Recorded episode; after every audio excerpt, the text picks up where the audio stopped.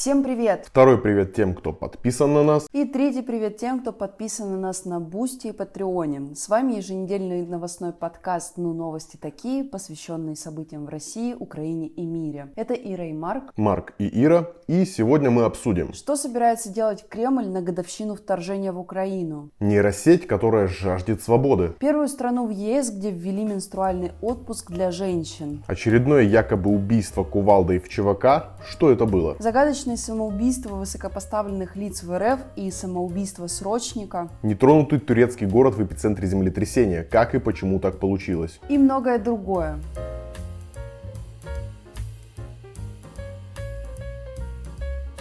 Ну, новости такие. 13 февраля российская артиллерия обстреляла Херсон. Под удар попало здание производственной базы одного из предприятий. Об этом сообщили в Херсонской областной государственной администрации. Здание полностью разрушено. По данным украинской стороны, погиб охранник базы. 14 февраля российские войска ударили по Краматорску, попав по зданию медицинского учреждения. По данным Павла Кириленко, под обстрел попал также город Константиновка. Там пострадало здание, где располагается центр выдачи гуманитарной помощи. Кириленко также добавил, что в Константиновке был ранен мирный житель. 12 человек получили ранения в результате обстрела города Покровск в Донецкой области 15 февраля. Как минимум двое людей находятся под завалами. Об этом сообщают в местной областной администрации.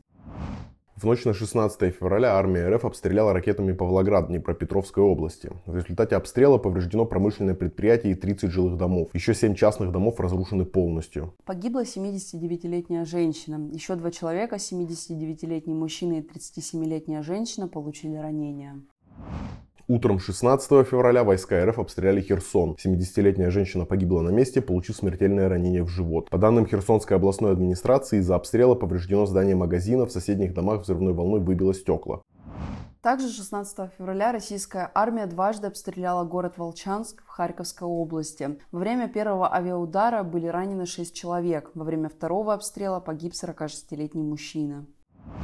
18 февраля в большинстве регионов Украины объявили воздушную тревогу из-за пуска ракет со стороны Черного моря. В ряде регионов Украины экстренное отключение света из-за угрозы ракетного удара. ВСУ заявили, что над Украиной были сбиты две ракеты. В результате удара по Хмельницкому ранены два человека, повреждены 10 многоэтажных домов и три учебных заведения.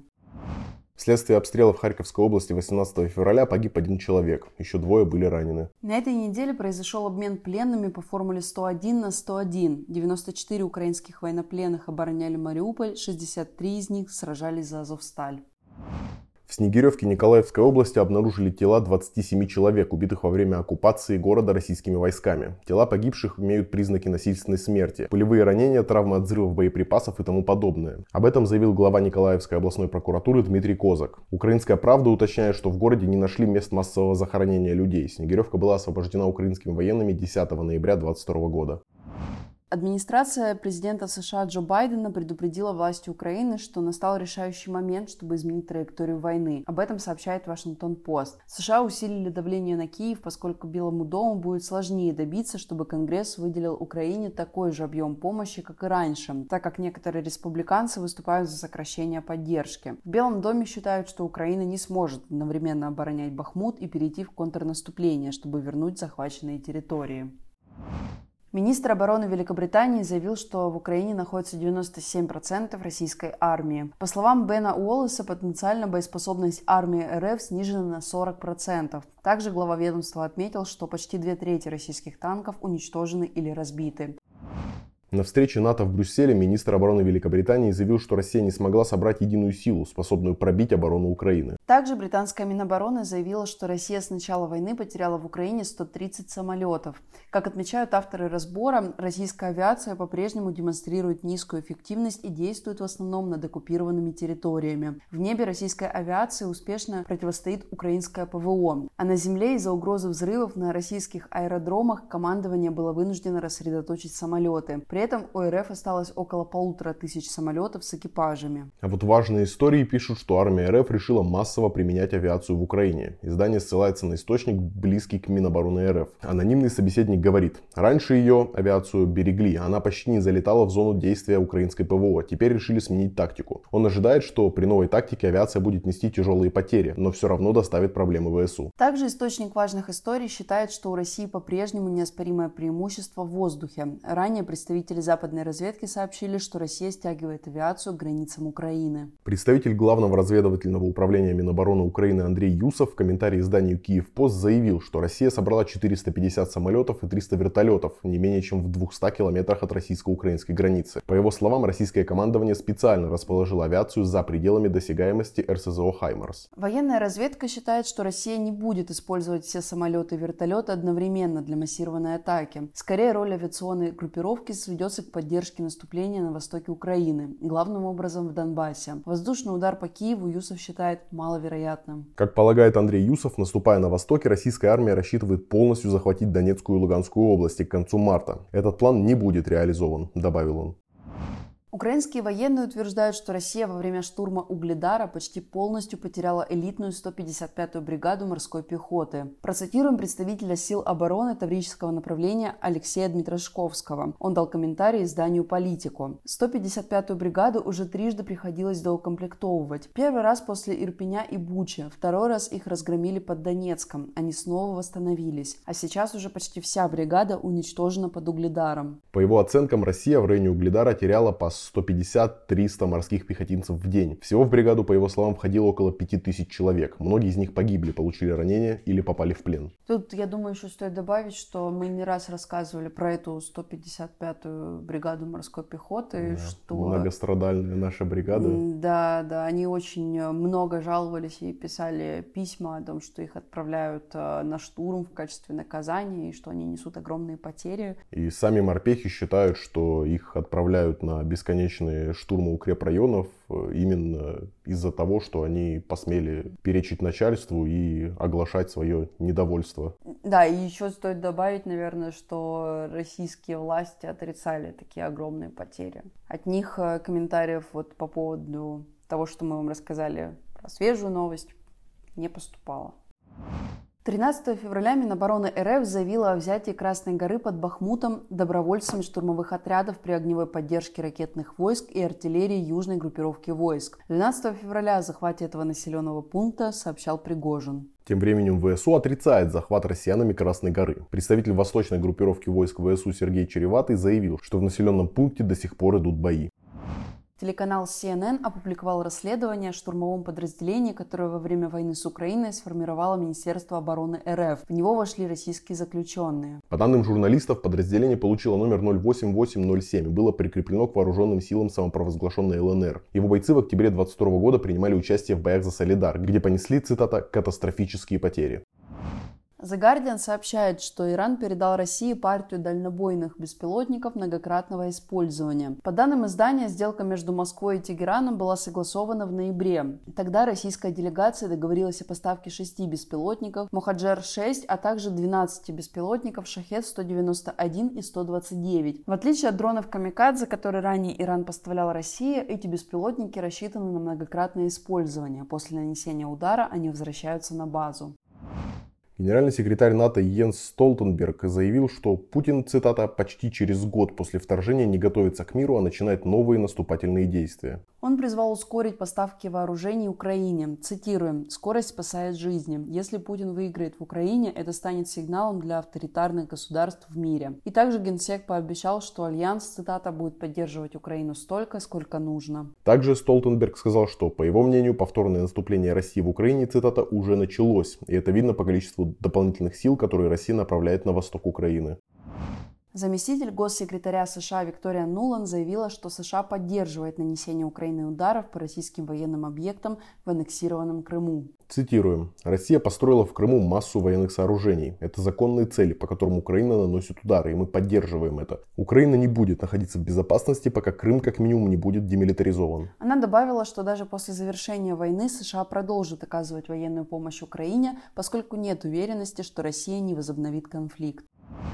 Над Украиной обнаружили 6 воздушных шаров, которые могли нести отражатели и разведоборудование. В Киевской городской военной администрации предположили, что шары запустили из России для выявления истощения украинской ПВО. Большинство обнаруженных шаров сбили средства ПВО. Глава МИД Израиля Эли Коэн прибыл в Киев. Это первый визит высокопоставленного израильского чиновника в Украину с начала полномасштабного российского вторжения. Вот его слова. «Я встречусь с президентом Зеленским и министром иностранных дел Кулебой. Вновь открою посольство Израиля в Киеве, которое вернется к непрерывной и полной деятельности. Посещу Бучу и Бабий Яр. Я прибыл сказать, Израиль поддерживает Украину и украинский народ в трудную минуту». Позже стало известно, что Израиль поддерживает украинскую формулу мира. Президент Украины Владимир Зеленский предложил свою формулу мира еще в 20 2022 году. Один из ее пунктов подразумевает наказание России за вторжение в Украину. Численность российских войск на Кольском полуострове сократилась в пять раз. Норвежская разведка предполагает, что подразделения с границы отправили на войну в Украину. Начальник службы разведки Норвегии отмечает, что на фоне понесенных в Украине потерь в личном составе и технике ядерное оружие будет какое-то время играть более заметную роль в региональной обороне России. Цитируем. Это означает, что порог ядерной эскалации будет ниже, в том числе в районах вблизи Норвегии. Кремль в годовщину вторжения проведет всероссийскую акцию «Нашим героям». В программу входят мастер-классы по вязанию носков и изготовлению окопных свечей. В рекомендациях администрация президента предлагает провести массовую акцию «Герои нашего времени», участники которой, как предполагается, будут выстраиваться в форме звезды героя и записывать видеоролики с поздравлением ко Дню защитника Отечества. Также предусмотрено создание на улицах городов граффити с портретами героев СВО и описанием их подвига. Кроме того, в администрации президента предложили регионам организовывать организовывать мастер-классы по вязанию теплых носков и варежек, изготовлению окопных свечей и кисетов для военнослужащих, находящихся на передовой. Среди других рекомендованных мероприятий встречи с военными, вернувшимися из Украины, и с ветеранами Великой Отечественной войны, которые собираются проводить в школах.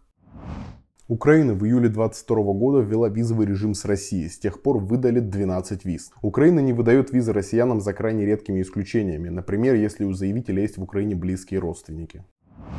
Вице-премьер Украины Ирина Верещук призвала жителей Бахмута уехать из города как можно скорее. Она сказала, что ее очень удивляет, что там остаются 6 тысяч мирных жителей. Цитируем. Если вы адекватны, законопослушны и патриотичны, вы должны немедленно эвакуироваться. Ибо когда вы остаетесь в городе, то, во-первых, подвергаете опасности себя и своих близких, особенно детей, которые вынуждены оставаться вместе с вами. Во-вторых, создаете дополнительные проблемы и риски всем людям, которые пытаются вам там помогать. Военные, нацполиция, волонтеры. В-третьих, вы мешаете нормально работать в городе нашим силам обороны и безопасности, поскольку они вынуждены постоянно учитывать вашу безопасность. Поэтому призываю вас немедленно эвакуироваться. Как это сделать и куда обращаться, вы хорошо знаете. Сотрудники французской сети магазинов «Ашан» в Петербурге вскоре после полномасштабного российского вторжения в Украину собрали на складах компании различные товары, в том числе одежду, газовые баллоны и спальные мешки, и передали их российской армии. Также в магазинах Ашана в некоторых других городах находились пункты сбора гуманитарной помощи для Донбасса. Об этом говорится в совместном расследовании Le Monde, Insider и Bellingcat. Также утверждается, что помимо Ашана в поставках российским военным могла участвовать сеть гипермаркетов товаров для дома и ремонта Леруа Мерлен, которая, как и Ашан, принадлежит французской Mulliez Group. После публикации журналистского расследования украинский Ашан выпустил заявление, в котором потребовал объяснения от французского офиса, а министр иностранных дел Украины Дмитрий Кулеба заявил, что Ашан превратился в полноценное оружие российской агрессии. Ашан Ритейл в ответ на это расследование утверждает, что не устанавливала пункты сбора помощи для Донбасса в своих магазинах. В пример она привела торговый центр в Самаре, заявив, что там пункт сбора организовал владелец торгового центра. И это было не на территории магазина Ашан. Цитируем заявление компании. Ашан Ритейл не осуществляет, не поддерживает и не финансирует какие-либо благотворительные сборы для российских вооруженных сил.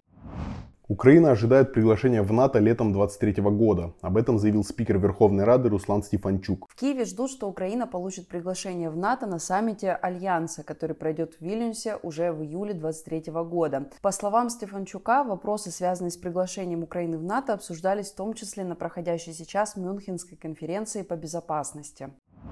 Журнал Time поместил на обложку снимок из подвала школы в украинском селе Ягодное. Во время российской оккупации там почти месяц держали более 350 человек. Всего в подвале площадью 170 квадратных метров удерживали 367 человек разного возраста, в том числе 70 детей.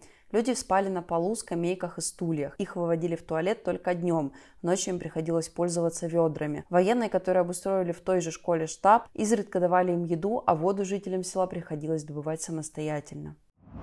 США официально установили, что Россия совершала преступления против человечности в Украине – об этом на Мюнхенской конференции по безопасности заявила вице-президент США Камила Харрис. В качестве примеров таких преступлений Харрис привела убийство мирных жителей в Буче, удары по роддому и драмтеатру в Мариуполе, сексуализированное насилие над четырехлетней девочкой в Киевской области со стороны российского военнослужащего. Процитируем Харрис. «Я говорю всем тем, кто совершил эти преступления, и их начальникам, которые замешаны в этих преступлениях.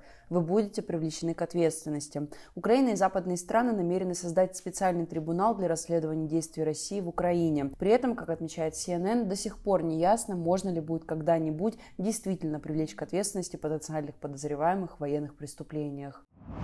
И мы переходим к новостям мобилизации и новостям вокруг ЧВК Вагнера. 13 февраля ЧВК Вагнера показала на видео, как наемника из Крыма предположительно убивают кувалдой. Как утверждается, это бывший заключенный, сдавшийся в ВСУ. Как утверждается, на видео изображен бывший заключенный из Крыма Дмитрий Якущенко, который отправился на войну, заключив контракт с ЧВК, но через 4 дня сбежал на украинскую сторону. В ролике мужчина, у которого голова примотана скотчем к камню, подтверждает, что его зовут Дмитрий Якущенко. Он родом из Крыма и был в тюрьме. После этого его начинают бить по голове кувалдой. Кадры убийства размыты. После того, как видео было опубликовано, уполномоченная по правам человека в РФ Татьяна Москалькова сообщила РБК, что обратится в Следственный комитет с просьбой проверить подлинность видеозаписи. Процитируем ее. Внесудебные казни недопустимы и нужно, конечно, проверять. А вот позже, буквально через несколько часов, ЧВК Вагнера показала видео, где убитый ранее наемник говорит, что его простили. Ролик опубликовала пресс-служба Пригожина. На записи мужчина говорит, что ему стыдно за то, что он сказал в украинском плену. Но, цитата, это был единственный способ способ, чтобы выжить. Мужчина говорит, что после возвращения из плена он, цитата, принес много ценной информации, которая спасла жизнь многим ребятам, поэтому он был прощен. Видео сопровождает комментарий. Дмитрий Якученко молодец.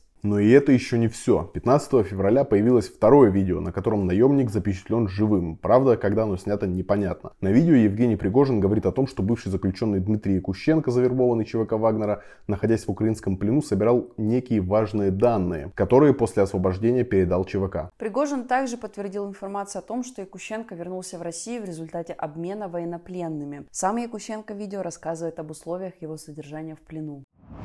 Но и это еще не все новости про кувалды. Единороссы из Новосибирска отправили российским военным в Украину кувалды. По словам секретаря местного отделения партии Жанны Яковлевой, военнослужащим передали продукты питания, теплые вещи и разборные печки-буржуйки и кувалды, которые, цитата, особенно ценные сейчас. Для чего военным могут понадобиться кувалды на передовой, в партии не уточнили. Знаем для чего. Чтобы флексить. А тем временем на кладбище под Луганском местные жители обнаружили 42 свежие могилы, в которых могут быть захоронены бойцы ЧВК Вагнера. Первоначально фотографии могил начали распространять сами местные жители, чтобы найти родственников погибших. Журналистам удалось найти в открытых источниках информацию о 37 мужчинах, чьи данные совпадают с надписями на могильных табличках. В том числе 20 судебных приговоров, вынесенных в отношении людей, являющихся полными тезками захороненных под Луганском. Путин пообещал социальную поддержку наемникам ЧВК, воюющим в Украине. Наемничество в России, напоминаем, запрещено законом. Как сказал Путин на встрече с омбудсменом по правам ребенка Марией Львовой-Беловой, российские власти рассматривают вопрос о социальных гарантиях для наемников, таких же, какие есть у военнослужащих. Цитируем. «И добровольцы, и те, кто подписал контракт, и кто пришел в рамках мобилизации, они выполняют свой священный долг перед Родиной. И в этом смысле перед Родиной все равны. Поэтому и по гарантиям, по всем социальным защитным мерам они должны быть в одинаковой ситуации.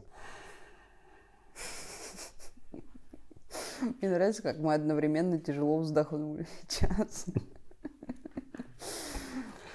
Ну, Родина же важнее закона полицейской базе данных обнаружили отметки о помиловании заключенных, воюющих в Украине. Их помиловали тайным указом Путина. По словам журналиста Андрея Захарова, через посредника он получил доступ к полицейской базе, которая содержит данные о том, какие преступления совершил человек, когда он был осужден, где отбывал наказание и когда освободился. С помощью этой базы Захаров проверил двух осужденных, которые попали на видео с Евгением Пригожиным. Имена этих людей журналист не называет. Одного из них осудили за убийство, другого Захаров назвал разбойником. У обоих в базе стоит пометка «Освобожден от дальнейшего отбывания наказания на основании указа президента о помиловании» от 6 июля 2022 года. Цитата Захарова. В открытых реестрах его указа, понятно, нет. Ближайшие опубликованные указы датированы 5 и 8 июля, и между ними, судя по номерам, 5 неопубликованных указов. Хм. Это что ж там еще в четырех? Блин, я вообще на самом деле, что-то я это все смотрю на эти все новости, у меня волосы встают дыбом. Это вообще, это что такое? Это демократическая страна. Мне, кстати, очень нравится, как ребята, которые, типа, когда Путин сделал рокировочку с Медведевым, ребята такие, ну это все еще демократия, что вы, выборы же.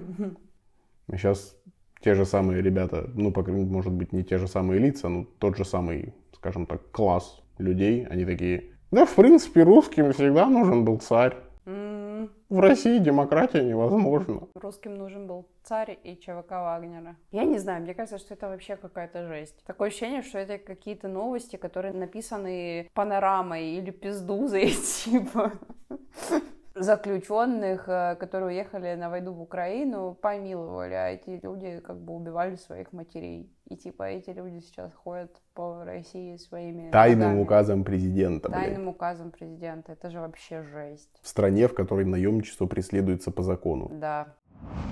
Тем временем Пригожин заявил, что его и ЧВК отстранили от вербовки заключенных. Комментарий Пригожин на эту тему опубликовал депутат законодательного собрания Свердловской области Вячеслав Вегнер. Пригожин заявил, к сожалению, проект по дальнейшему набору заключенных в настоящий момент закрыт. Действительно, к сожалению. Я и ЧВК «Вагнер» полностью отстранены от данного процесса. Сидим, сожалеем. Депутат Вегнер обращался к Пригожину от лица заключенных мужских и женских колоний, которые просят вербовать их на войну, но их не берут. Блин, Блин, а на самом деле это же такая прикольная лестница социальная.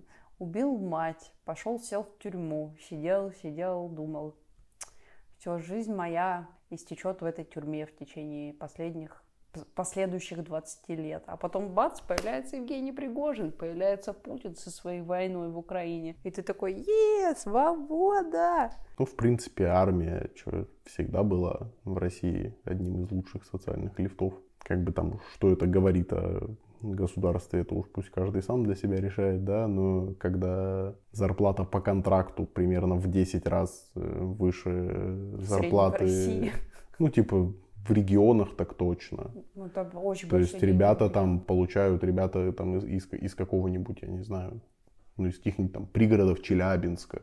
Типа это там средняя зарплата сколько там, 18-20. Ну, и контрактники, я не слышал, чтобы контрактники зарабатывали типа меньше сотки. Ну хотя есть э, история про то, как э, недоплачивают. Ну то есть я не могу сказать, что это прям правило, что недоплачивают, но мне кажется, что это не большинство. Кому не доплачивают? Да. А, да по-любому не, ну, как бы государству выгодно, государству это нужно. Государство за это деньги отваливает не просто так. Ну.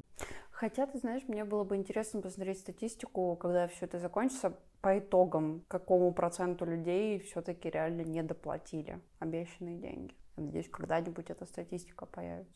Ну, как только она появится, мы обязательно в ней расскажем в новом выпуске подкаста «Ну, новости такие».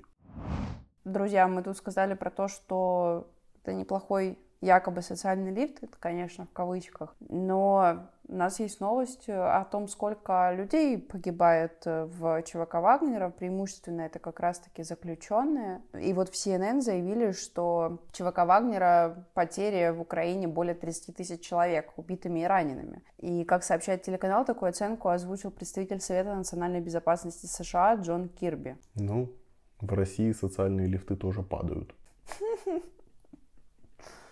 Блин, очень тонко, да.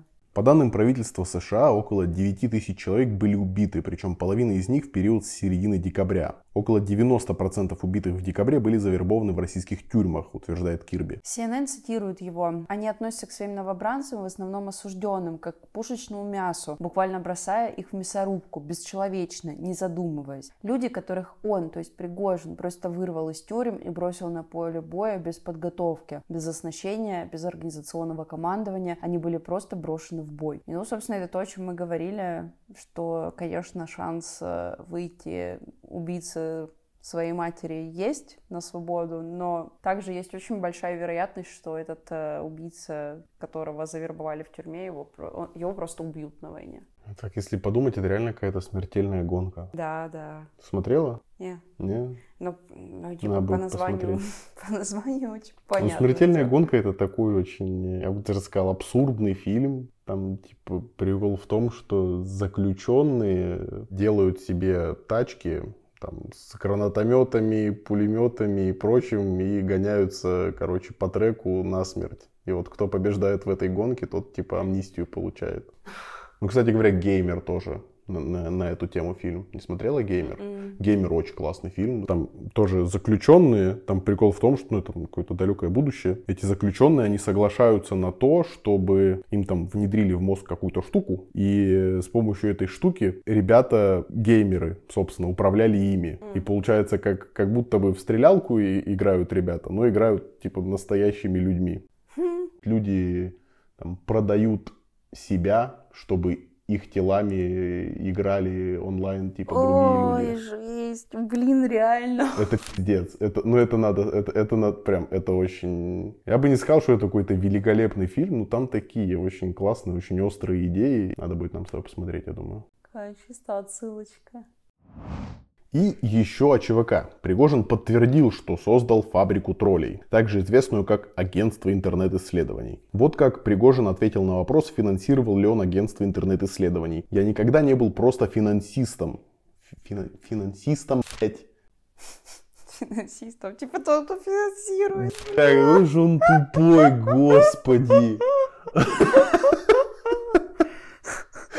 Ну понятно же, если ты финансируешь, значит ты финансист. Ну, это я когда маленький был, мне мама сказала, типа, что у меня все хорошо с логикой. Я такой, тогда я буду работать логистом. Ну, А если ты любишь кино, то ты кинолог. Ну да, естественно. Цитируем человека. Человек ли он? Ой. Я никогда не был просто финансистом.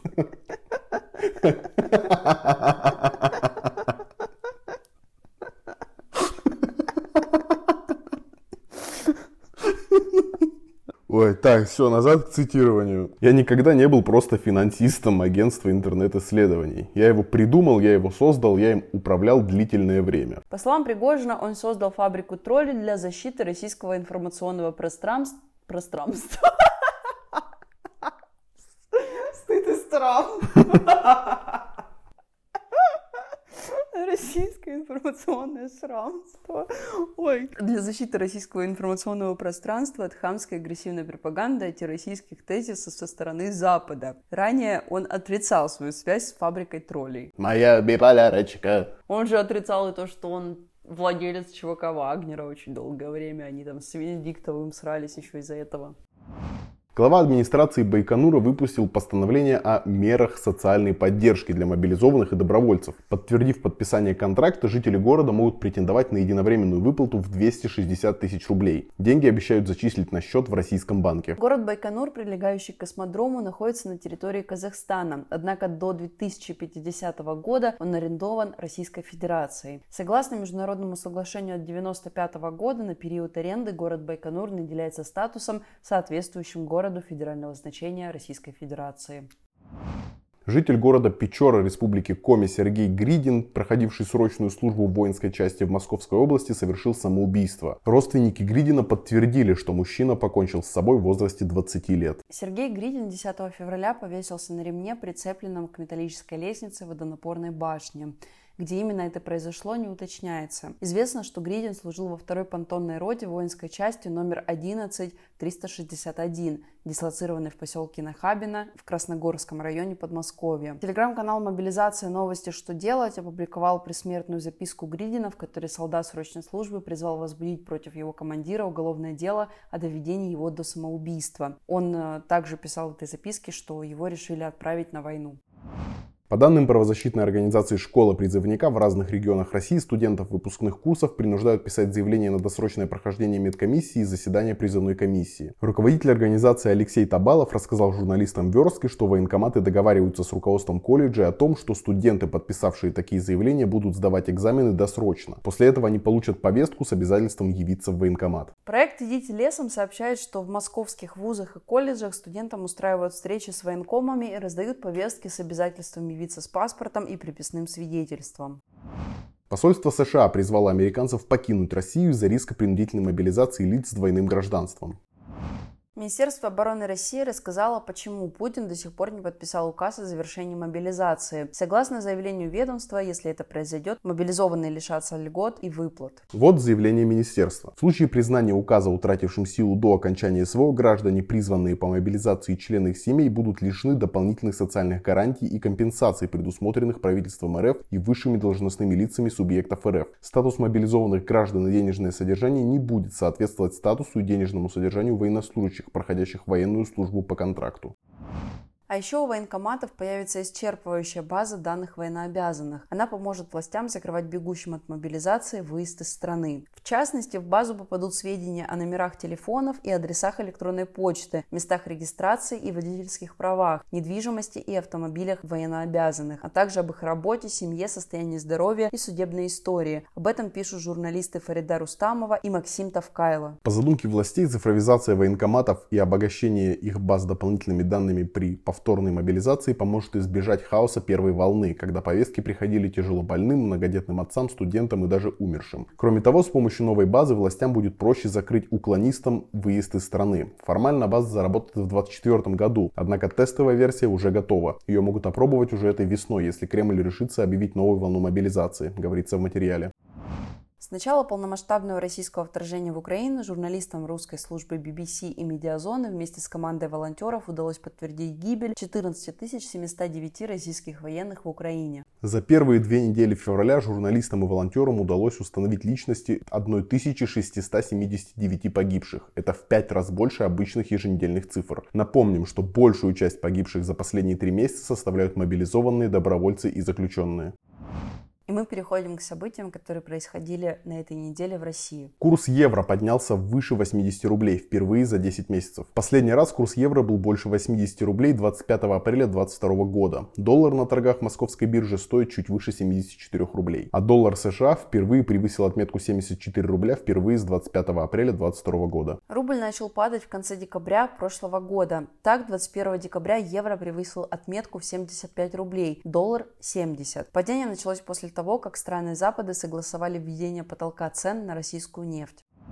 Как сообщает ЦБ РФ, на 1 января объем средств, которые россияне держат в зарубежных банках, достиг 94,3 миллиардов долларов. При этом Володин заявил, что 60% уехавших из страны россиян вернулись назад. Что-то как-то там дебеты с кредитами не сходятся. А Владислав Сурков заявил, что при работе над Минскими соглашениями он изначально исходил из того, что они не будут выполнены. Директор Российского центра политической конъюнктуры Алексей Чесноков опубликовал в своем телеграм-канале интервью Суркова. Тот односложно ответил на четыре вопроса. Экзам главы администрации президента России заявил, что считает действия российской армии в Украине эффективными. Также Сурков выразил надежду на нормализацию отношений России и Запада и рассказал, что работал над Минскими соглашениями, исходя из того, что они не должны быть выполнены.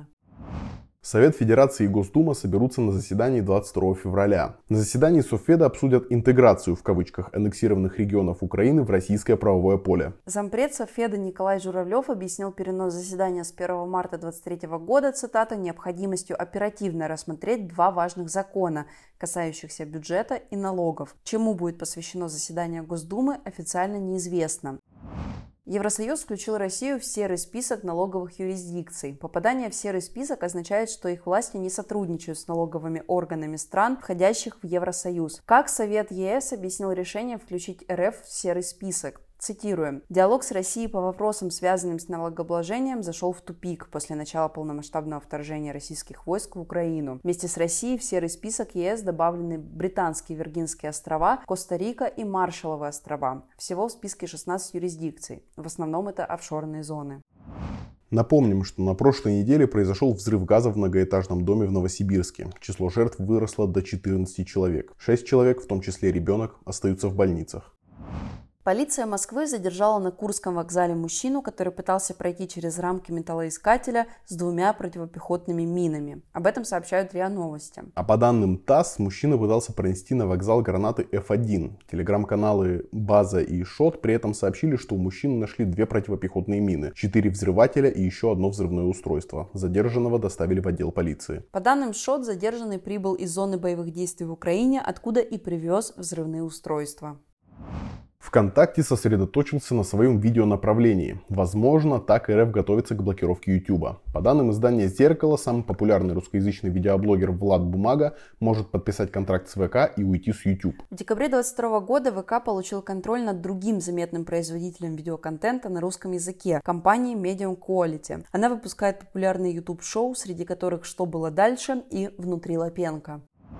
Арбитражный суд Москвы обязал Google вернуть доступ к просмотру 9 YouTube-каналов телеканала РЕН-ТВ. В частности, должен быть восстановлен доступ к каналам новости, документальное кино, как устроен мир, военная тайна и территория заблуждений. В случае неисполнения Google придется выплачивать судебную неустойку в размере 100 тысяч рублей в день за первую неделю неисполнения судебного акта. Далее сумма будет ежедневно увеличиваться. Телеканал РЕН-ТВ принадлежит национальной медиагруппе, совет директоров которого возглавляет Алина Кабаева. Подмосковье найден мертвым бывший замглавы центра Э Владимир Макаров. Месяц назад он был уволен с должности. Тело Макарова обнаружили утром 13 февраля в его загородном доме. По предварительным данным, он покончил с собой. А в Петербурге нашли мертвой главу управления финансового обеспечения Западного военного округа Марину Янкину. По данным МЭШ на Мойке и Фонтанке, тело 58-летней Янкины обнаружили утром 15 февраля у дома, где она жила. По одной из версий, чиновница совершила самоубийство. Как пишет МЭШ, перед смертью чиновница позвонила бывшему мужу и попросила его вызвать полицию. По данным телеграм-канала, у Янкиной были проблемы со здоровьем. Ну, обычно именно из-за проблем со здоровьем вызывают полицию. Так mm. это работает. Ну да. Мне вообще нравится вот этот ход, типа позвонить бывшему мужу, сказать вызови полицию и совершить самоубийство. Все ли люди, которые хотят покончить с собой, хотят, чтобы сразу приехала полиция? Может, она точно хотела, чтобы ее нашли. Роскомнадзор внес в реестр организаторов распространения информации сайт электронной платежной системы Киви. Теперь Киви должен собирать, хранить и предоставлять ФСБ всю информацию о действиях пользователей. В России скрыли статистику по приговорам военным. Медиазона обратила внимание, что из статистики Судебного департамента при Верховном суде России удалены данные о приговорах, вынесенных за преступления против военной службы, предусмотренных статьями 33 Уголовного кодекса РФ. Среди прочих это статьи насильственные действия в отношении начальника, самовольное оставление части или места службы, неисполнение приказа, а также добровольная сдача в плен. Удобно. В судебном департаменте Верховного суда Медиазоне пояснили, что удаление материалов произведено в соответствии с приказом Министерства обороны РФ о служебной тайне и приказом ФСБ о сведениях, которые, цитата, при их получении иностранными источниками могут быть использованы против безопасности Российской Федерации.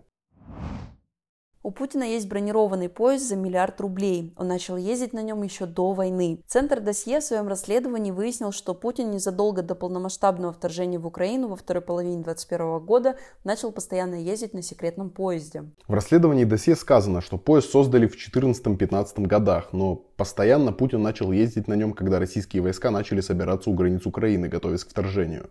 По мнению авторов расследования, президент пошел на это, опасаясь атак из Украины. Путин использует поезд для поездок по РФ. Издание «Проект» выяснило, что специально для президента РФ были построены секретные станции и новые железнодорожные ветки.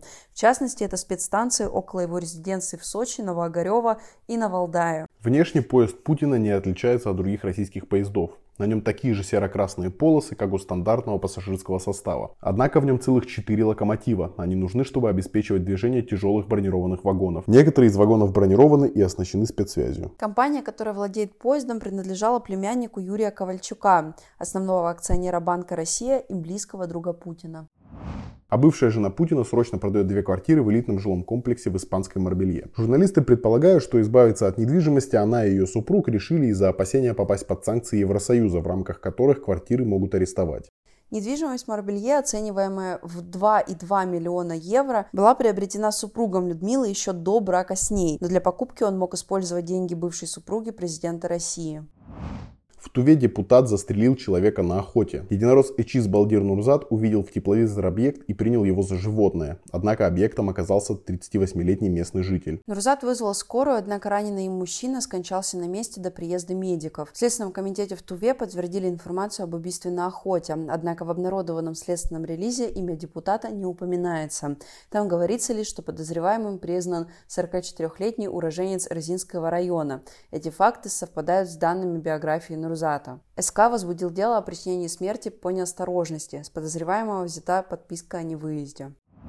Лидер партии ЛДПР Леонид Слуцкий в своем телеграм-канале призвал все партии объединиться в одну. Цитируем. «Пока не завершена СВО, может быть только одна для всех нас партия. Партия Победы» капсом как на фронте, так и в тылу. Также Слуцкий добавил, что ЛДПР создает движение, цитата, куда приглашает всех, кому не безразлична судьба Родины. В России за прошлый год выросло число браков и разводов, а рождаемость достигла минимума с 2000 года. Об этом свидетельствуют обнародованные на днях данные Росстата. В 2022 году число браков выросло на 14%, до 1,5 миллиона. Количество разводов также выросло, но меньшими темпами, на 6%, до 683 тысяч. Особенно много браков было заключено осенью, после объявления мобилизации. Сокращение рождаемости до рекордного за более чем 20 лет показателя эксперт объяснила отсутствием у россиян жизненных ориентиров и снижением предсказуемости будущего. Цитируем, люди в меньшей степени хотели заводить детей, потому что когда ситуация нестабильная и небезопасная, она не очень подстегивает к этому. Дума приняла закон о защите русского языка от чрезмерного употребления иностранных слов. Он запрещает употребление иностранных слов за исключением тех, которые не имеют аналогов в русском языке. Это касается тех случаев, когда русский язык используется в качестве государственного. Для реализации закона будут разработаны справочники и словари, в которых зафиксируются нормы употребления слов. Утверждать их будут в правительстве. Никаких больше фейков.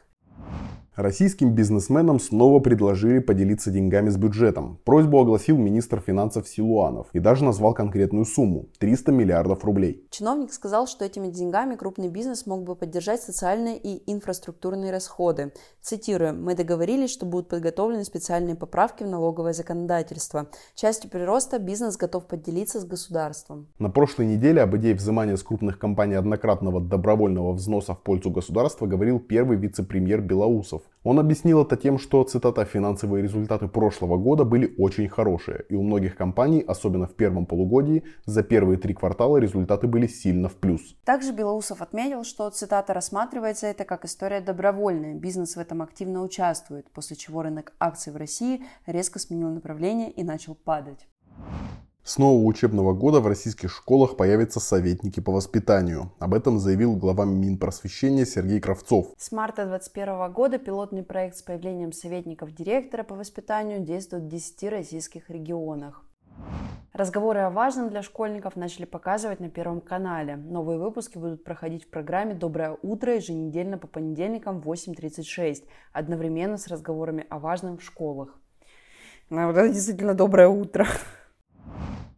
Русская служба BBC рассказала о подозреваемых в подрыве Крымского моста. Напомним, что 8 октября 2022 года на Крымском мосту произошел взрыв. По версии следствия, неустановленное взрывное устройство было спрятано в груз со строительной полиэтиленовой пленкой, который доставили из Одессы через границы Болгарии, Грузии, Армении и России. Уже 9 октября глава СК РФ Александр Бастрыкин заявил, что организаторами подрыва моста являются украинские спецслужбы. Тогда же он начитался о том, что ФСБ нашла подозреваемых. Они проходят по делу, возбужденному по статье о теракте. 8 из 12 подозреваемых вскоре были задержаны. Русская служба BBC поговорила с их адвокатами. Оказалось, что большинство подозреваемых добровольно сотрудничали с правоохранительными органами. Сами приехали в Симферополь на допросы и даже жили в местных гостиницах, пока спецслужбы решали, что с ними делать. Адвокаты подозреваемых утверждают, что доказательств вины их подзащитных нет.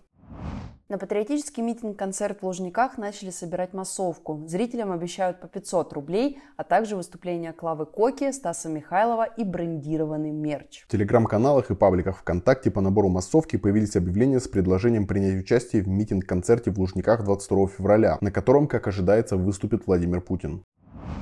И переходим к новостям культуры. 28 февраля с кинопоиска исчезнут фильмы студии Disney, Marvel и Fox. Они станут недоступными в РФ из-за окончания срока лицензионных прав. Нельзя будет легально посмотреть в России все серии «Звездных войн», все части «Железного человека», «Пиратов Карибского моря», фильмы «Один дома», «Крепкий орешек», а также мультфильмы «История игрушек», «Холодное сердце», «Душа», «Валли» и «Король лев». Владелец издательства Popcorn Books, выпустившего бестселлер «Лето в пионерском галстуке», планирует продать компанию. Вероятно, решение о продаже Popcorn Books связано со вступлением в силу нового закона о запрете пропаганды ЛГБТ в России и критикой деятельности издательства со стороны депутата Госдумы Александра Хинштейна, по жалобе которого на Popcorn Books ранее составили протокол о пропаганде ЛГБТ и смены пола. Петербургские школы потратят десятки миллионов рублей на покупку гранат и автоматов. Прокуратура Центрального района Санкт-Петербурга потребовала закупить для школьных кабинетов ОБЖ макеты гранат F1 и РГД-5, автоматов Калашникова, стрелковые тренажеры, защитные костюмы, дозиметры и мини-экспресс-лаборатории радиационно-химической разведки.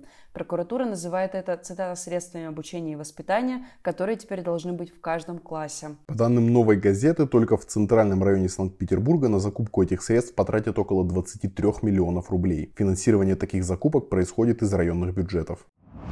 Депутат Госдумы предложила Минпросвещения вернуть на школьную форму патриотические значки. Яна Лантратова называет их элементом, цитата, воспитания, принадлежности и идентификации. Дизайн значков, считает депутат, должны разработать сами дети под патронажем нового российского молодежного движения «Движение первых», а их изготовление осуществляться за счет государства. Ранее она предлагала вернуть начальную военную подготовку в школы вместо уроков ОБЖ. Губернатор Севастополя назвал День Святого Валентина фальшивым праздником и предложил вместо Валентинок написать письма солдатам.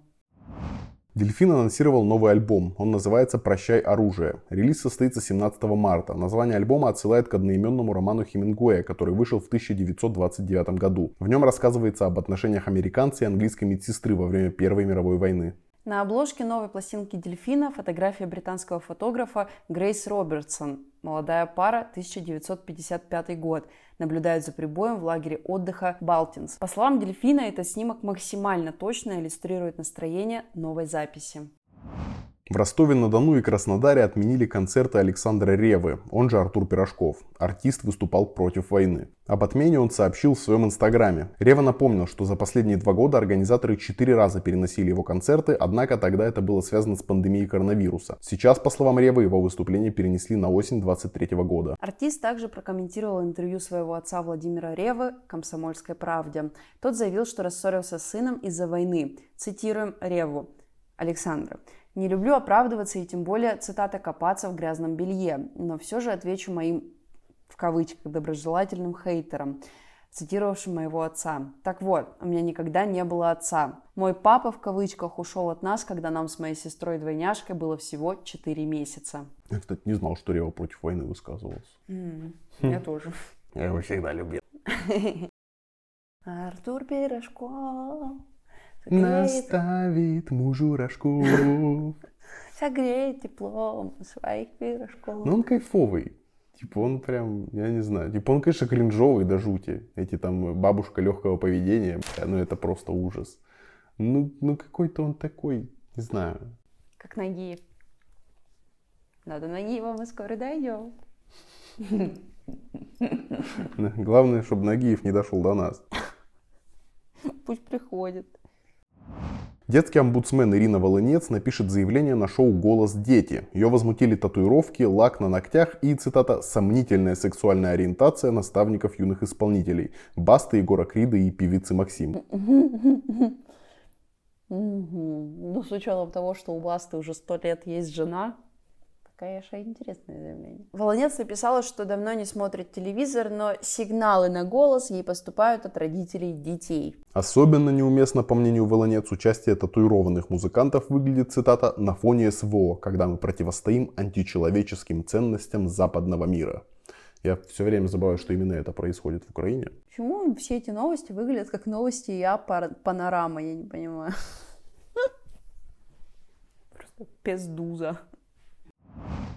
Российские издатели нашли способ публиковать иностранные книги, на которые у них нет прав. Они будут пересказывать их собственными словами. Кстати, о пиздузе.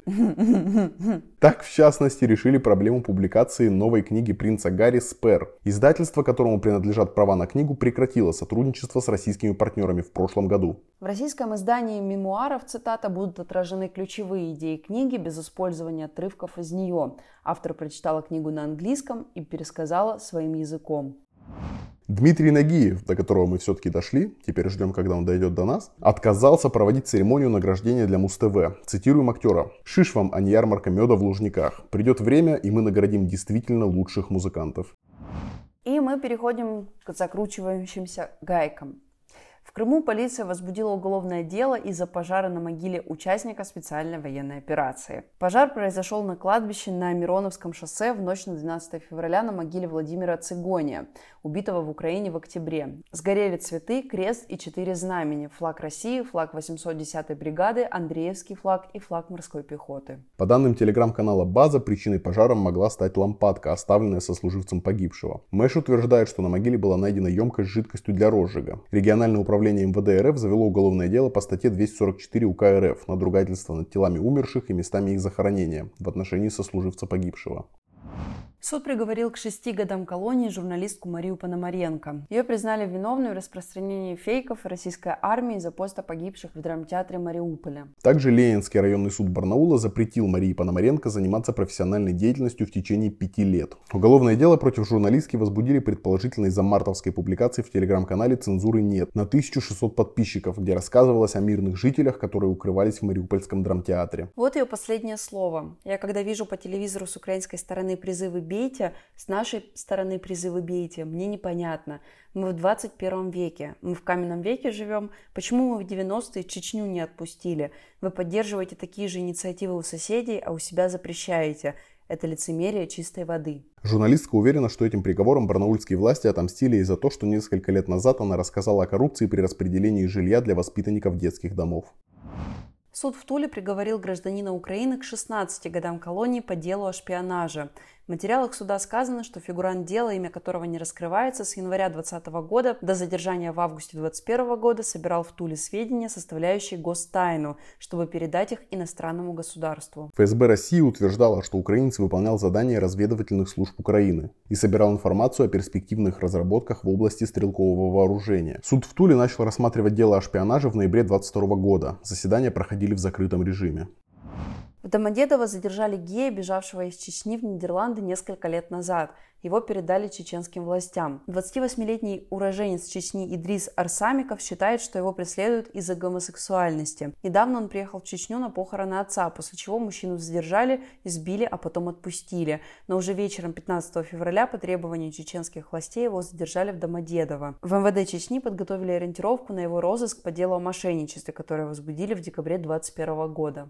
В ночь на 16 февраля полицейские в Домодедово передали Арсамикова представителям чеченских правоохранительных органов, которые прибыли за ним в аэропорт. Мужчину увезли в неизвестном направлении, предположительно в полицию Шелковского района Чечни. Позже задержанный мужчина записал видео, в котором заявил, что собирается жениться и отправиться на войну в Украину. Видео опубликовала киргизская группа СК СОС, которая занимается помощью ЛГБТК плюс людям и членам их семей на Северном Кавказе. В ролике Идрис Арсамиков просит правозащитников отстать от него и заявляет, что в Чечне ценят его права. Видео, скорее всего, было записано под давлением. Также правозащитники предполагают, что силовики могли отпустить Арсамикова домой с условием записи видео. Жительницу Краснодара оштрафовали на 40 тысяч рублей по статье о дискредитации ВС РФ из-за беседы с мужем в ресторане. Олесю Овчинникову и ее мужа Алексея задержали в одном из ресторанов города в конце января 2023 года. Поводом для задержания стала беседа между Олесей и Алексеем, в ходе которой пара в том числе высказывалась о российском вторжении в Украину. По данным 93.ru, полицию вызвал бармен заведения, приехавший в Краснодар из Донецка. Мужчина заявил, что его оскорбили высказывания посетителей. В суде заключили, что Овчинниковы вели себя вызывающе, нарушали общественный порядок и выкрикивали лозунг «Слава Украине». На судебное заседание Олеся Овчинникова не пришла. Около недели назад она уехала из России.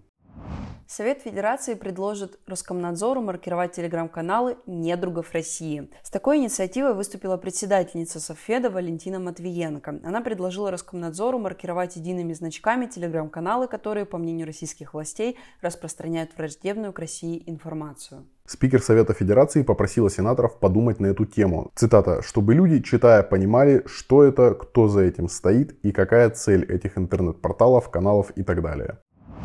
Сергей Фургал, приговоренный к 22 годам по делу об организации убийств, обжаловал приговор. Апелляционную жалобу бывший губернатор 15 февраля отправил из СИЗО. По словам его адвоката, другие фигуранты дела также обжаловали приговор и просят его отменить. И мы переходим к новостям мира. Главу фонда «Насилию нет» Анну Ривину не пустили в Грузию через три дня после объявления ее иностранным агентом в России. Как рассказала сама правозащитница изданию «Холод», 12 февраля она прилетела из Еревана и около трех часов ожидала решения пограничников. Ривина отметила, что ранее при въезде в Грузию ее часто держали длительное время на границе, но в итоге всегда впускали в страну. Она жила в Грузии с марта. Еще одна новость из Грузии. На пляже в городе Батуми на берегу Черного моря взорвалась мина ее могло принести течением. Европейский парламент утвердил резолюцию, которая призвал власти Грузии освободить бывшего президента Михаила Саакашвили, находящегося под стражей с осени 2021 года, и позволить ему пройти лечение за границей. Документ поддержали 577 депутатов, против проголосовали 33 человека. Резолюция Европарламента не имеет обязательной юридической силы.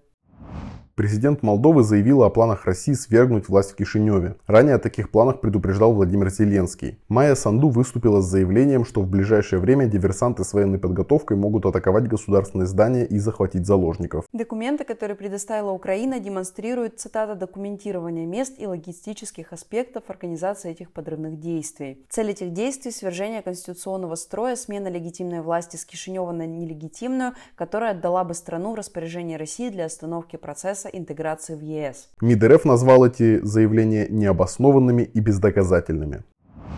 И еще одна новость про Молдову. На территории страны в четвертый раз с начала войны нашли обломки ракеты. Они обнаружены в районе города Бричаны, расположенного недалеко от границы с Украиной. В сообщении не указана принадлежность обломков, но отмечено, что их падение стало следствием авиаударов России по Украине.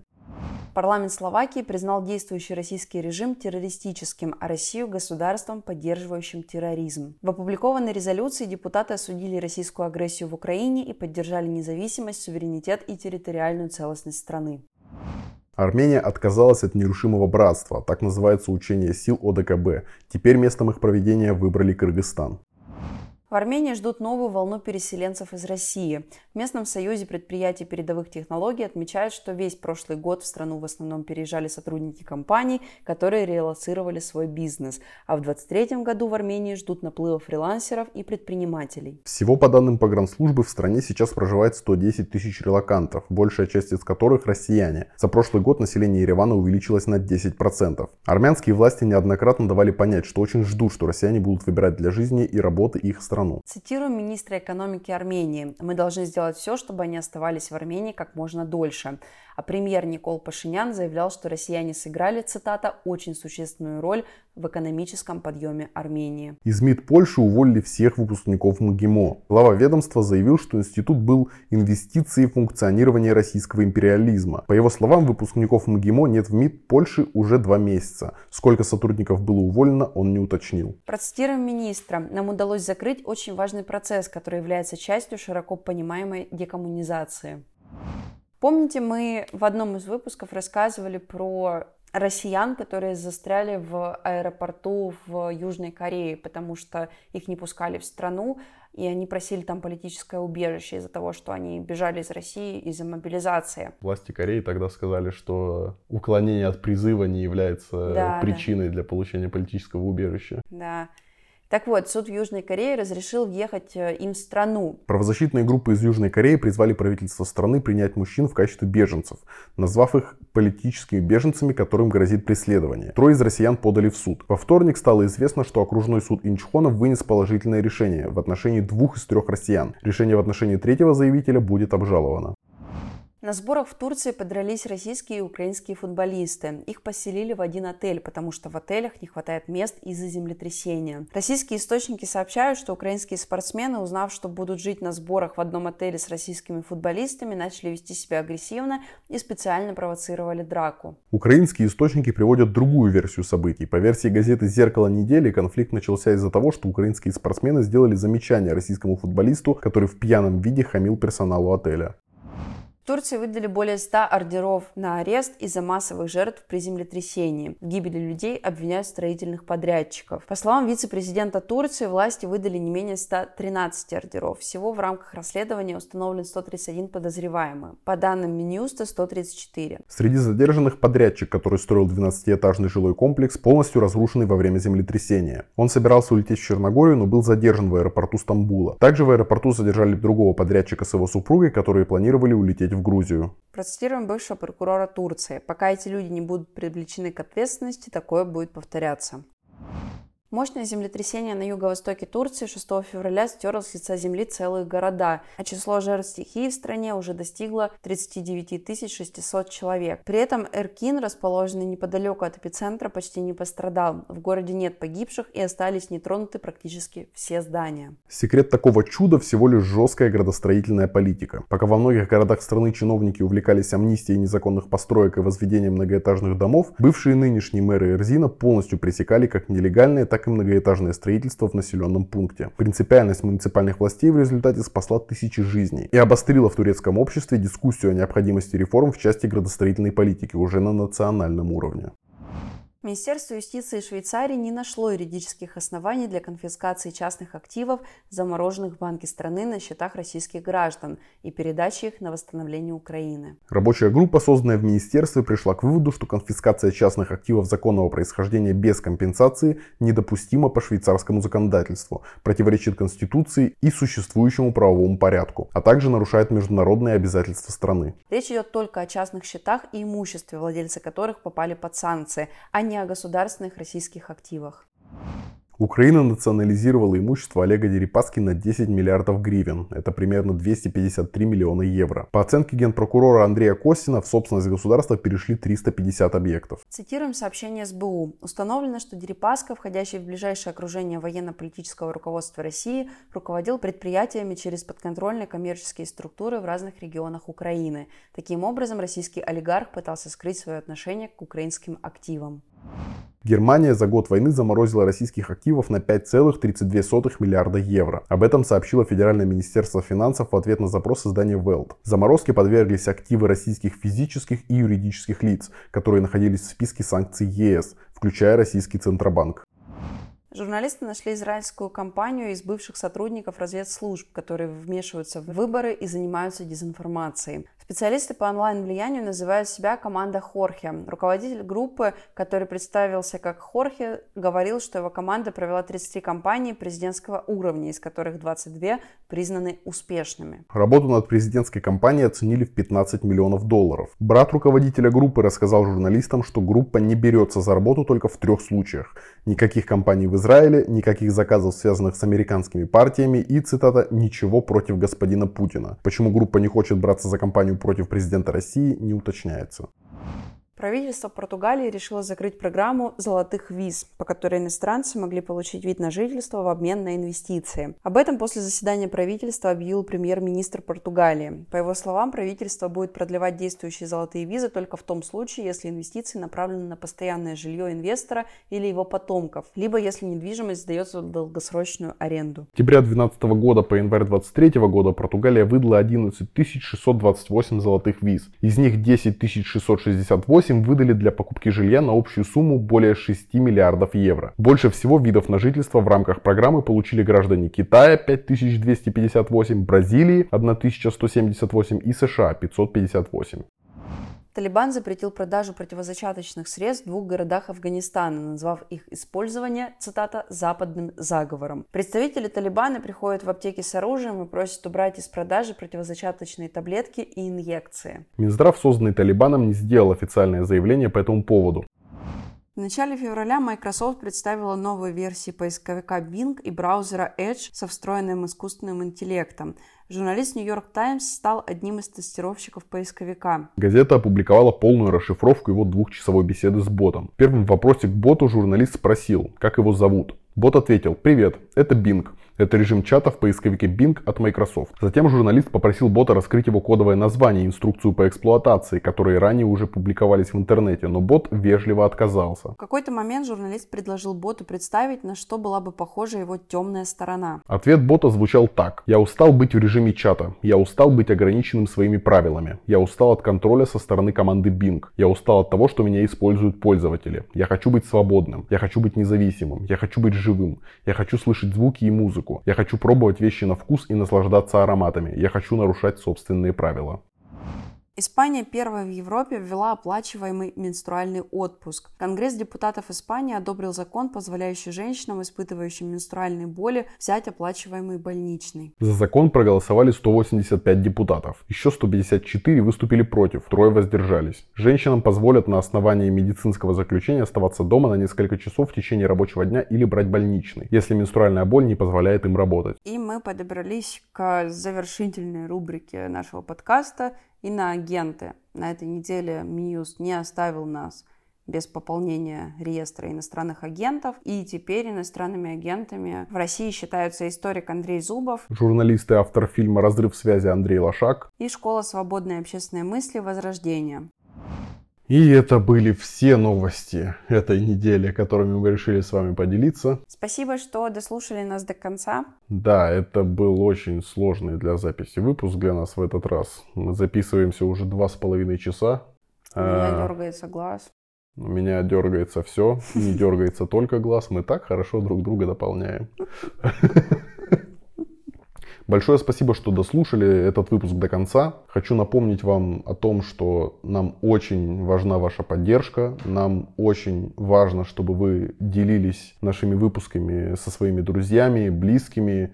И если, если у вас есть возможность поддержать нас рублем, пожалуйста, делайте это на Boosty. И если есть возможность поддержать долларом, то на Патреоне. Ссылки на Boosty и на Patreon мы прикрепляем во всех выпусках нашего подкаста. Но это не главный способ, которым вы можете нас поддержать. Самая большая услуга, которую вы можете нам оказать, это делиться нашими выпусками и рассказывать про нас своим близким. С вами были Ира и Марк. Марк и Ира. Услышимся на следующей неделе. Всем пока. Пока-пока.